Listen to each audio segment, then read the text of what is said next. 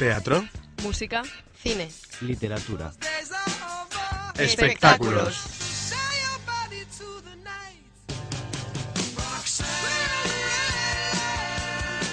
Aquí comienza Culturasis. Luis Prado y Fabián Bouzas. En Huencón Radio. Dos pasadas de la tarde. ¿Qué tal, señores? Reciban un cordial saludo de Luis Prado en nombre de todo el equipo de Culturasis. Qué bien se siente uno cuando está en primavera, ¿verdad? Que el sol calienta, lo justo y necesario, no hace ni mucho calor ni mucho frío. Este tiempo hace que a uno le suba el ánimo, que esté contento y también esperamos que siga así. Arrancamos hoy 3 de mayo de 2010 con el quinto programa. Así pues, sin más dilación, sean ustedes bienvenidos y bien hallados. Comenzamos.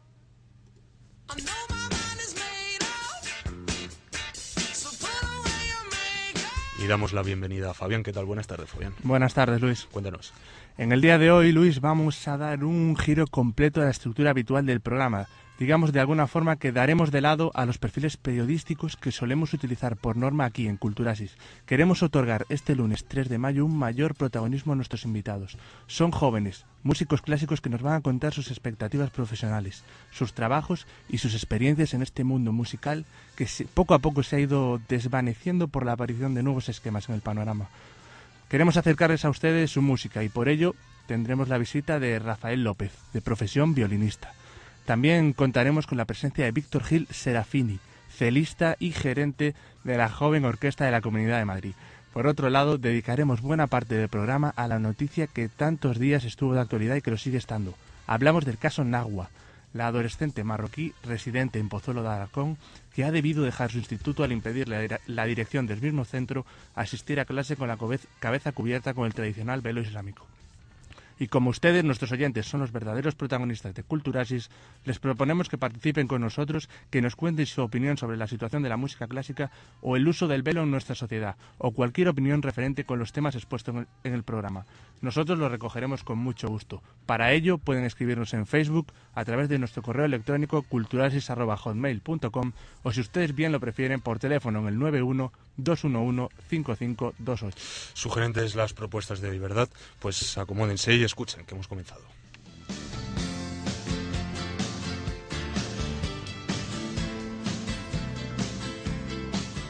Y ya con nuestras noticias culturales. Hola, Lucía y David, ¿qué tal? Hola, muy buenas tardes, Luis. ¿Cómo Pues- ha ido el fin de semana, Lucía? Pues muy bien, mucho calorcito y, y bueno, creo que el tiempo va a mejorar, van a bajar las temperaturas que lo necesitamos también. Poco a poco. Cuéntanos. Pues mira, vamos a, como siempre hemos hecho una selección de las noticias culturales más destacadas y vamos a comenzar hablando del Museo del Prado. Y es que con motivo de la reciente inauguración de sus siete nuevas salas de pintura española del, románico al renacimiento, el museo pone en marcha un programa excepcional de visitas nocturnas a las mismas que tendrán lugar viernes y sábados del 7 al 29 de mayo, excepto el 15 de mayo que ya, como todos sabemos, es fiesta. A partir de ahora y bajo el título Noches del Prado, el programa se desarrollará puntualmente en relación siempre con nuevas exposiciones o proyectos relacionados con la colección permanente.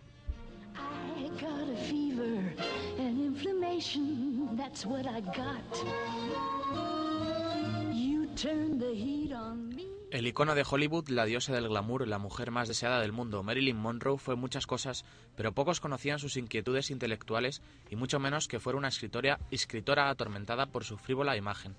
Varios editores franceses y estadounidenses han recopilado una colección de diarios inéditos, apuntes y poemas que fueron heredados por la viuda de Lee Strasberg, amigo y profesor de cine de Marilyn. El libro, titulado Fragments, revela el lado intelectual de la actriz y su frustración por ser conocida como un objeto sexual. Esta reco- recopilación en octubre.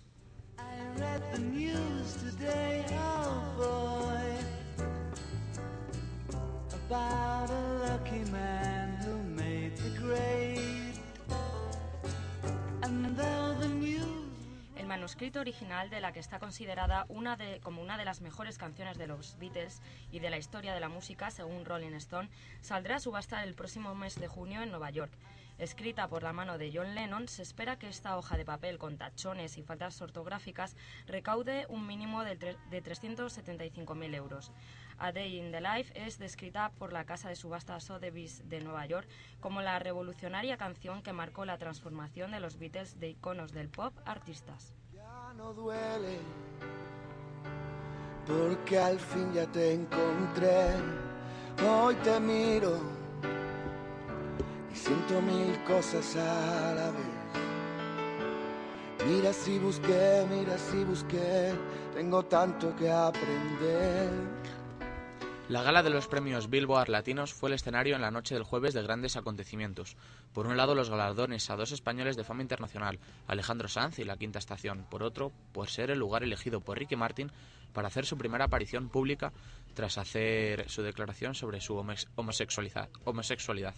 La ceremonia organi- organizada por la prestigiosa revista estadounidense Billboard reunió la noche del jueves a multitud de caras conocidas en el ámbito de la música latina en todo el mundo. Marc Anthony, Thalía, Chayanne, Nelly Furtado, Wyclef Jean, entre otros, fueron solo algunos de los rostros famosos de la música que se acercaron a Puerto Rico, donde tuvo lugar el evento.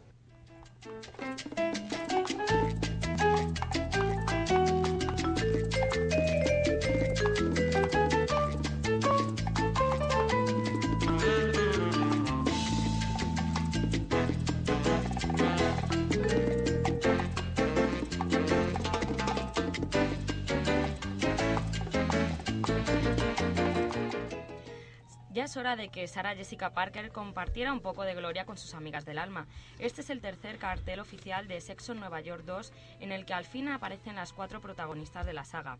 Kerry, Samantha, Miranda y Charlotte, o lo que es lo mismo, Sarah Jessica Parker, Kim Cattrall, Christine Davis y Cynthia Nixon derrochan glamour luciendo palmito, modelito y taconazos en pleno desierto.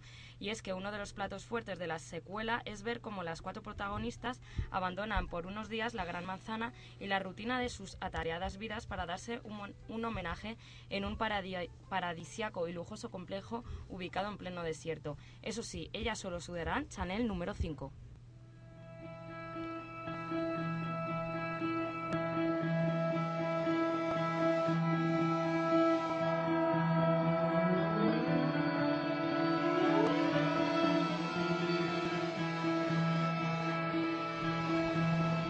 La situación de los músicos en la actualidad es bastante cruda, y más aún cuando hablamos de músicos profesionales, con estudios de los que saben, para que ustedes me entiendan. Son individuos que han dedicado buena parte de su vida a este oficio. Algunos consiguen recompensa y otros se quedan por el camino. Para ello tenemos al teléfono a Víctor Gil Serafini, chelista y gerente de la Joven Orquesta y Coro de la Comunidad de Madrid, que nos aclarará algunas dudas sobre esta antigua profesión. Víctor, buenas tardes. Hola, ¿qué tal? Buenas tardes. Bueno, Víctor, usted profesor de cello, eh, fue profesor de cello en un conservatorio y después director de ese mismo eh, conservatorio. En la actualidad, usted es profesor en una escuela madrileña. ¿Por qué decidió dejar su antiguo trabajo? Se lo pregunto porque muchos jóvenes que acaban de terminar sus estudios superiores, una de sus expectativas laborales es trabajar como, como funcionario en algún conservatorio. Sí. Eh, ¿Cuál es la pregunta? Bueno, pues, eh, ¿por qué decidió deja- eh, deja abandonar su antiguo trabajo?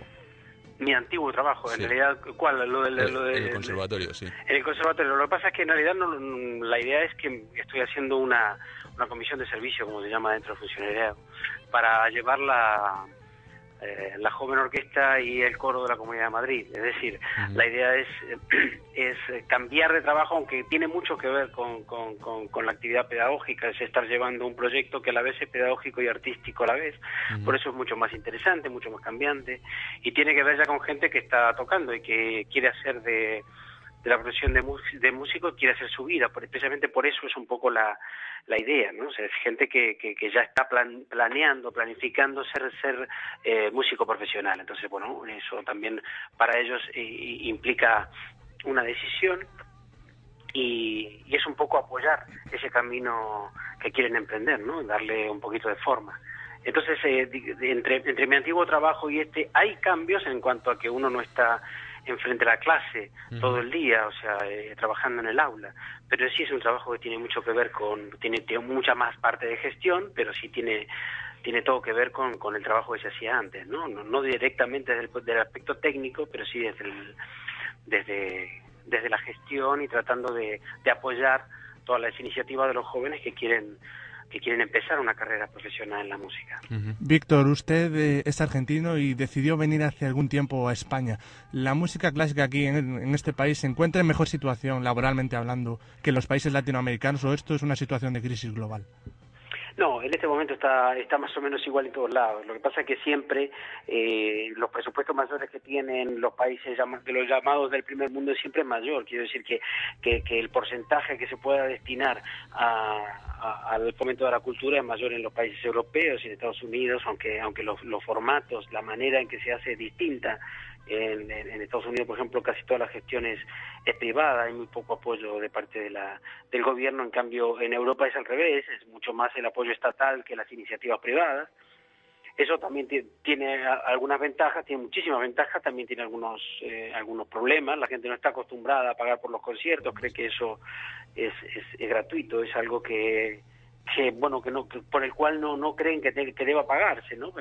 Es un error. Pero sin embargo sí sí está mejor aquí en Europa en ese sentido, ¿no? Siempre ah, primero que hay mayor tradición, pero ya no es una cuestión solo de tradición, sino es una cuestión evidentemente presupuestaria, no hay otras cosas. Hay un, un fomento mayor porque hay un apoyo mayor, hay más dinero, sencillamente ese es el tema. ¿Y eh, qué problemas eh, se encuentra cualquier músico que ha terminado sus estudios y quiere abrirse en el panorama profesional de la, de la música clásica? Bueno, el, primer, el, el- el problema es que hay un acceso un poco, eh, eh, digamos, es para todo el mundo, se accede a las escuelas y a los conservatorios, en lugar de la música estar de otra manera reconocida dentro del sistema educativo. Quiero decir con esto que la música debería estar presente en el sistema educativo general de una manera muchísimo más amplia y más importante. Desde el principio de la educación, la música tiene que formar parte de las cosas más importantes. Está todo considerada casi como una María, quizás por la forma en que se da, ¿no? que se da de una manera un poco así como adicional y, y pensando que es una serie de conceptos que hay que, que hay que estudiar o repetir de manera eh, casi de memoria. ¿no? Y no tiene nada que ver, hablo de la música como, como actividad. Eso abre muchísimo la cabeza, ayuda muchísimo a, a ampliar conocimientos y a dar disciplina. El problema es que la gente ese, ese conocimiento lo va a buscar en las escuelas, en los conservatorios y luego cree que todo el mundo puede iniciar de allí una carrera profesional. Creo que es difícil, que no hay un mercado para tanta gente y luego vienen los problemas. Entonces lo que está pasando es que casi todo el mercado de trabajo, bueno, hay mucha gente que lo deja, lo abandona y luego el mercado de trabajo eh, es mucho más amplio en la enseñanza que, que en la música profesional en el sentido de subirse a un escenario y tocar, ¿no? Y que, que está bien, que no que no está mal, pero que creo que es un poco exagerado y un poco desproporcionado. La cantidad de gente que se dedica a la enseñanza y que de alguna manera está frustrada porque hizo todo un trabajo que no tiene nada que ver con la enseñanza, sino que lo hizo hizo un trabajo muy fuerte para tratar de tocar y luego resulta que no va a terminar tocando, sino sencillamente dando clase, que no está mal, pero que es una actividad que también necesita de otra preparación, ¿no? Una preparación muy específica para dar clase, que no es la misma que la de tocar. Muy bien, Víctor, pues eh, tenemos que dejarlo aquí. Estos son los problemas de la radio, que no, no hay tiempo. Eh, le agradecemos mucho su presencia en Culturasis y esperemos que todo vaya estupendo. Muchísimas Esperemos que todo vaya bien. Gracias, Gracias.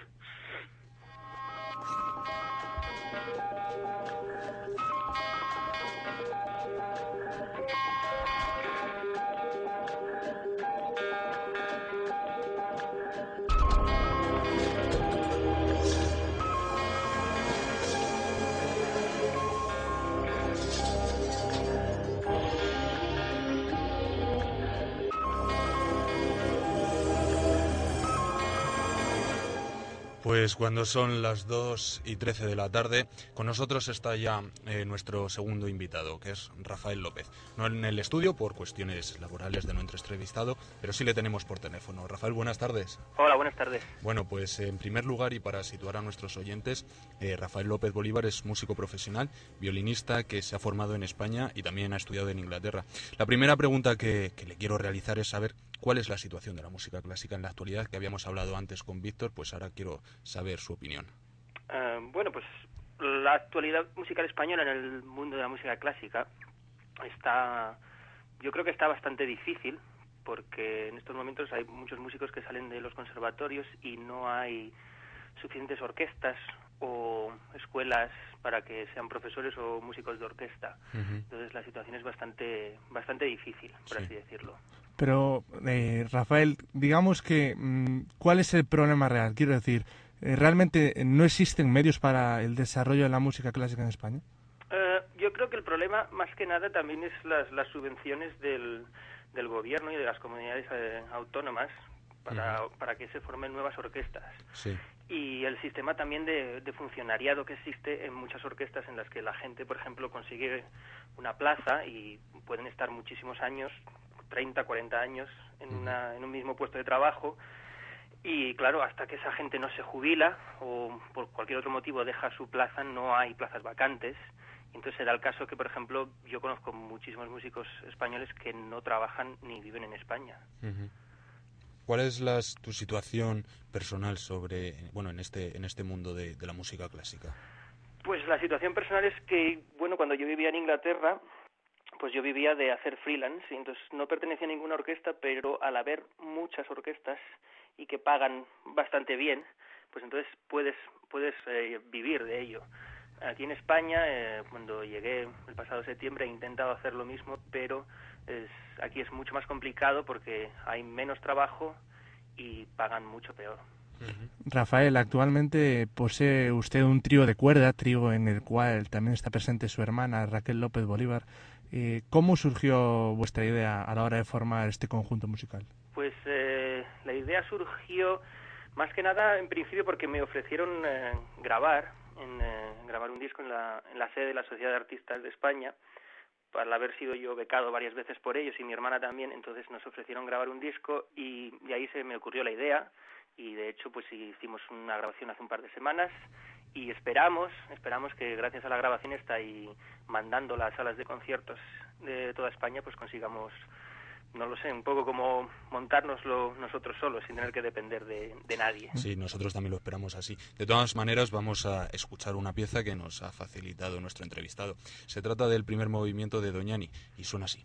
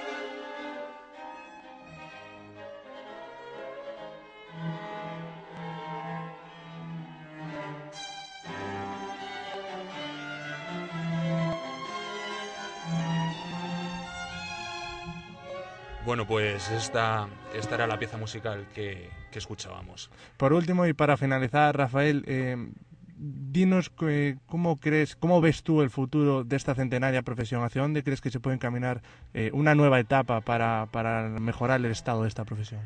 Pues yo creo que lo que lo que se debería de hacer es eh, tener usar muchos más de los espacios que hay, por ejemplo, en, en la Comunidad de Madrid. Hay muchos espacios como centros culturales e, e iglesias y centros así que deberían de, de dar un poco más, eh, organizar más conciertos y dar un poco más cabida a, a, nue- a nueva gente, por así decirlo, porque si miras en la programación de, de, de salas en Madrid, casi siempre son, eh, en relación a músicos españoles, casi siempre son los mismos los que tocan y no dejan que la gente nueva y la gente joven y la gente que está terminando meta la cabeza un poco y, y sigan a- y, y salgan adelante, como ellos también lo hicieron, pero no dejan a las nuevas generaciones que, que cojan el relevo, por así decirlo. Muy bien, pues queda dicho. Eh, muchas gracias, Rafael, por, por asistir a, a Culturasis. Esperamos que todo vaya estupendo y que este trío de cuerda salga adelante. Gracias. Gracias a vosotros. Hasta luego.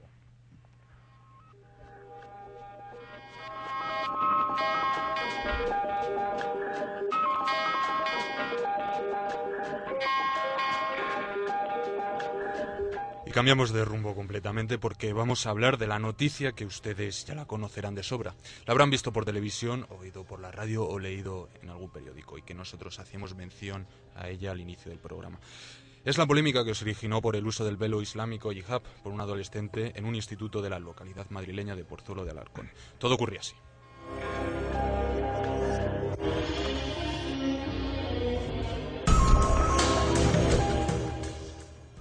Hace apenas unas semanas conocíamos el caso de Nahua, una niña de origen marroquí a la que su instituto, el Camilo José Cela, ubicado en la localidad de Pozuelo de Alarcón, le impedía entrar en clase portando la yihad, prenda que usan los musulmanes para taparse su cabello. La polémica provocó un gran cisma social en todo el país y fue motivo de debate en las tertulias radio- radiofónicas y televisivas durante largas semanas.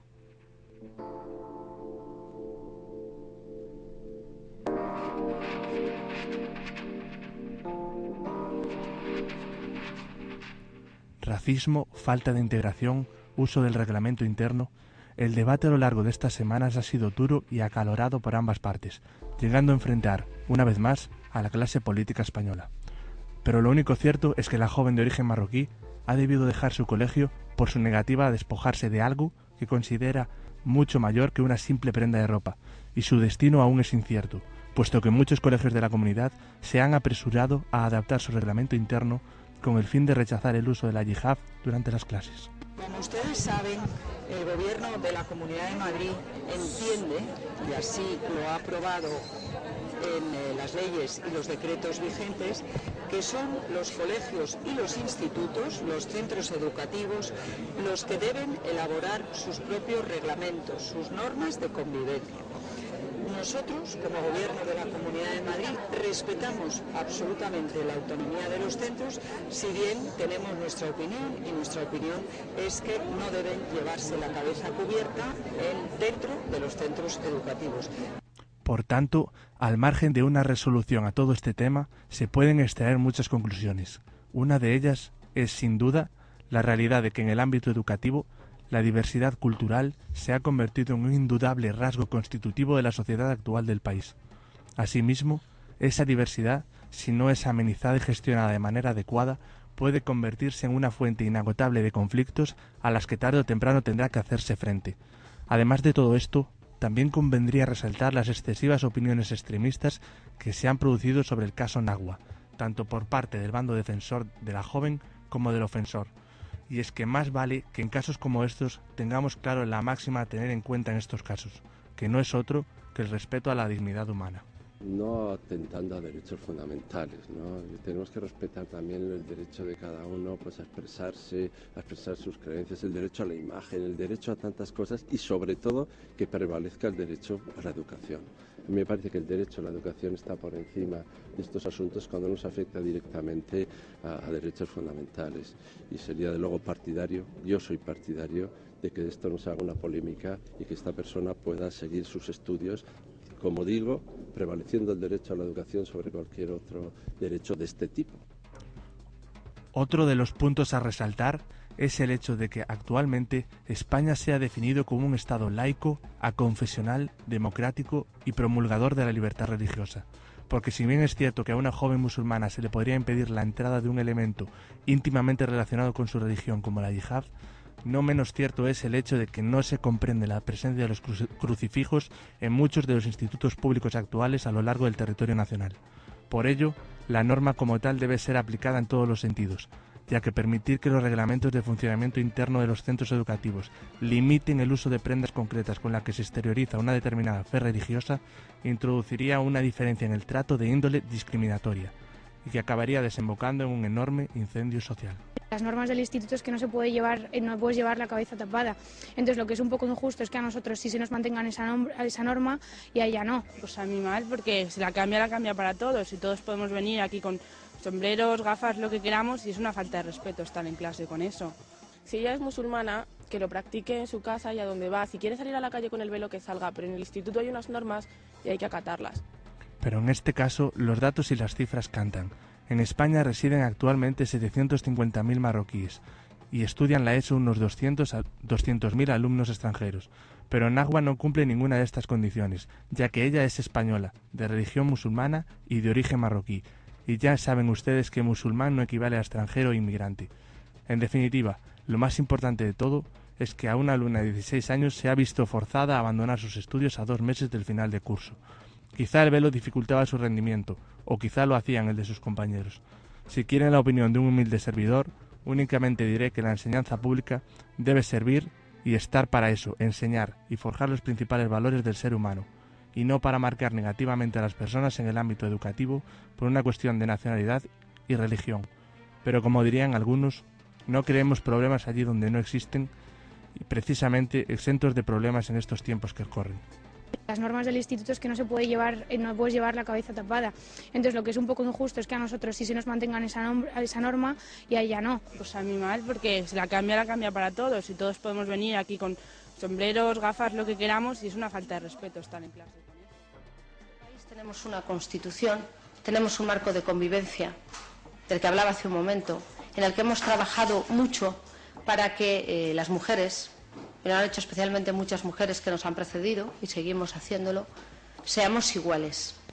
Y las mujeres que vienen a vivir entre nosotros o que han nacido entre nosotros, aunque no eh, provenga su familia de España, gocen de esa igualdad y de esa libertad.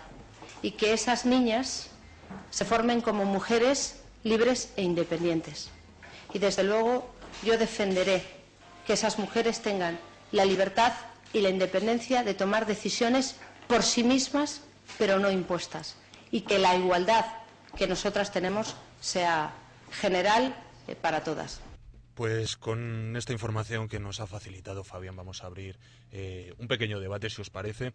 Quería compartir con vosotros, ¿no? Pues eh, que me contaseis vuestra opinión de este tema. ¿No creéis que se ha dado un uso excesivo de la noticia en los medios de comunicación durante las últimas semanas, Fabián? Eh, sinceramente, Luis, yo creo que, que no es excesivo, más allá del hecho de que, en el caso concreto de la niña, no es solo el hecho concreto de que a una niña pues se le impida eh, seguir con sus estudios, es lo que bien, lo que tiene detrás el tema, ¿no? Quizá una eh, escasa o falta de integración de los inmigrantes o una falta de, de hacerles eh, por parte de, los eh, españoles eh, no hacerles más fácil la integración en nuestro país. Entonces tiene unas connotaciones profundas el tema que, que son dignas de analizar cómo se ha hecho y sinceramente no veo que sea excesivo este tema Y Luciano Luz, ¿tú qué opinas? Bueno, yo pienso que debemos respetar las la normativa de, de los colegios, ¿no? Creo que, bueno, en mi opinión, eh, llevar el pañuelo es una prenda que, que diferencia a los alumnos, ¿no? Y lo que estamos buscando es precisamente la igualdad de todos los niños, de todas las nacionalidades, y algo es algo que, que sí que les está diferenciando de, de- de los niños españoles en el colegio. Yo lo que estoy claramente convencido es de que me parece que se ha dado un us- un uso, excesivo a esta noticia en los medios de comunicación. Y si realmente se quiere eliminar todo símbolo, ya sea católico o musulmán, que se elimine por completo, pero que no se haga, eh, bueno, pues no se elimine el velo a una niña y luego se permitan los crucifijos en clase. Alberto Albarrán, también nuestro técnico y realizador, tiene su propia opinión. Alberto, ¿tú qué dices? Pues sí, yo la verdad que pienso que sobre todo lo que, tenemos que abogar es por el respeto y por la tolerancia. Y esa tolerancia parte desde el hecho de dejar a cada uno que si quiere ir con velo que vaya y si no quiere ir con velo que no vaya, pero que no impongamos a nadie cómo tiene que vestir o cómo debe de pensar o qué es lo que tiene que seguir de su religión o de su no religión. Entonces yo abogo por el respeto y la tolerancia. Sí, yo quizás también estoy en cierto modo de acuerdo con Alberto, en el que en este país somos muy, tole- muy poco tolerantes, pero sinceramente creo que el uso del velo, el uso de los crucifijos, creo que deberían estar fuera de, de cualquier organismo público. Vamos a... eh, Alberto. Sí, yo sobre lo que dice, yo creo que sí, que deben de estar fuera de los colegios eh, el uso de pues de simbología, eh, de sea ya de una religión o de otra, porque esto es un país laico y aconfesional, entonces no debe eh, de aparecer ningún símbolo, pero yo creo que eso no quita para que cada uno lleve su propio símbolo y su propia religión por dentro y pueda mostrarla, igual que hay gente que lleva una un crucifijo en el pecho, pues alguien pueda llevar un velo porque esa es su religión y eso crea. Y no creo que tenga aquí relacionado con lo que pueda hacer una institución como es el colegio. Entonces yo creo que en el colegio no debe de haber ningún símbolo, pero cada uno de los estudiantes se puede expresar libremente y no se le debe de prohibir a usar el velo o no el velo, a llevar un crucifijo o no llevarlo. Y así con cada una de las religiones y creencias que quiera tener cada uno. Muy breve, estáis muy breve, ¿eh, Fabián, ¿estáis de acuerdo? Simplemente recordemos que esto es un instituto público, eh, no privado, y de alguna forma a mí me da, sens- me da la sensación de que prohibiendo a esta niña pues continuar con sus estudios, estamos de alguna forma equiparándonos eh, a la mentalidad que aquí consideramos de ellos cerrada, Ujú. que en su país ser obligatorio eh, llevar el velo, pues me da la sensación que estamos cayendo a lo bajo, poniéndonos a su altura y equiparándonos a ellos. Simplemente decir que las normas deberían ser iguales para todos, tanto para españoles como para niños extranjeros, y que las tienen que cum- cumplir todos por igual. Bueno, pues eh, creo que tenemos opinión de, de oyentes que han llamado por teléfono. Tenemos a Laura Cueto Morillo que nos va a contar su opinión sobre el tema. Buenas tardes, Laura. Hola, buenas tardes. Pues Bueno. nada, yo simplemente decir que estaba escuchando el programa Sí. y me parece muy justo y muy correcto lo que ha dicho Alberto. Porque es verdad que si un colegio es público y es una institución, pues no debería imponerle a todo el mundo eh, un símbolo religioso que esté a la vista, pero cada cual lleva su religión como cualquier forma de pensar o ideología, y yo creo que eso se debe respetar. Y si igual que se quiere llevar un crucifijo, un rosario o lo que se quiera llevar, pues el velo es un símbolo más de que uno cree en algo, pero no se lo está imponiendo a los demás. Eh, y Laura, ¿tú crees que, que se ha dado un uso excesivo en los medios de comunicación a esta noticia? ¿No crees que, pues, que Eso hay otros temas más importantes como es el tema de la crisis, el caso Gürtel? Exactamente, me parece que se han pasado muchísimo, que la niña está sometida a una presión mediática que no es normal para una menor y que se ha faltado mucho el respeto tanto de la niña como de su familia, porque han sido, vamos, una ventana a la opinión pública y eso tampoco me parece correcto. Bueno, pues muchas gracias, Laura, por llamarnos. Gracias. Eh, Lucía, eh, ¿estás de acuerdo con lo que dice Laura? Estoy de acuerdo con Laura, pero mm, Relativamente. siento pensa- sigo pensando que, mm, que llevar eh, que una niña lleve el pañuelo siempre la va a diferenciar de su- del resto de los compañeros, siempre la van a mirar diferente. Entonces para mí es contraproducente para, para la gente extranjera, para los niños extranjeros. Claro, es que tendríamos que, que ver en qué marco se encuadra el uso del velo, ¿no? Si se encuadra bajo un marco de moda o si es bajo un marco eh, eh, de religión, ¿no, Fabián? Precisamente hablando de eso, eh, se han producido eh, comparaciones que no resultan para nada acertadas, como son el hecho de que como ella lleva velo, a mí no me dejan llevar gorra, me parece injusto, me parece que no tiene absolutamente nada que ver, porque una cosa es un elemento de prenda para como es la gorra y lo otro es un elemento religioso, propio de su propia religión. Quizás son normas de educación. Bueno, tenemos a nuestra última llamada a, a Loreto. Loreto, buenas tardes. Hola, buenas tardes. ¿Cuál es tu opinión?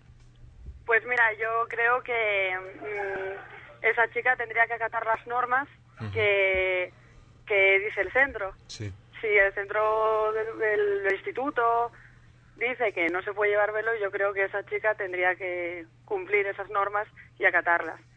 Al igual que su cultura es una cultura muy muy intransigente, ¿no? Ellos no permiten no permiten nada.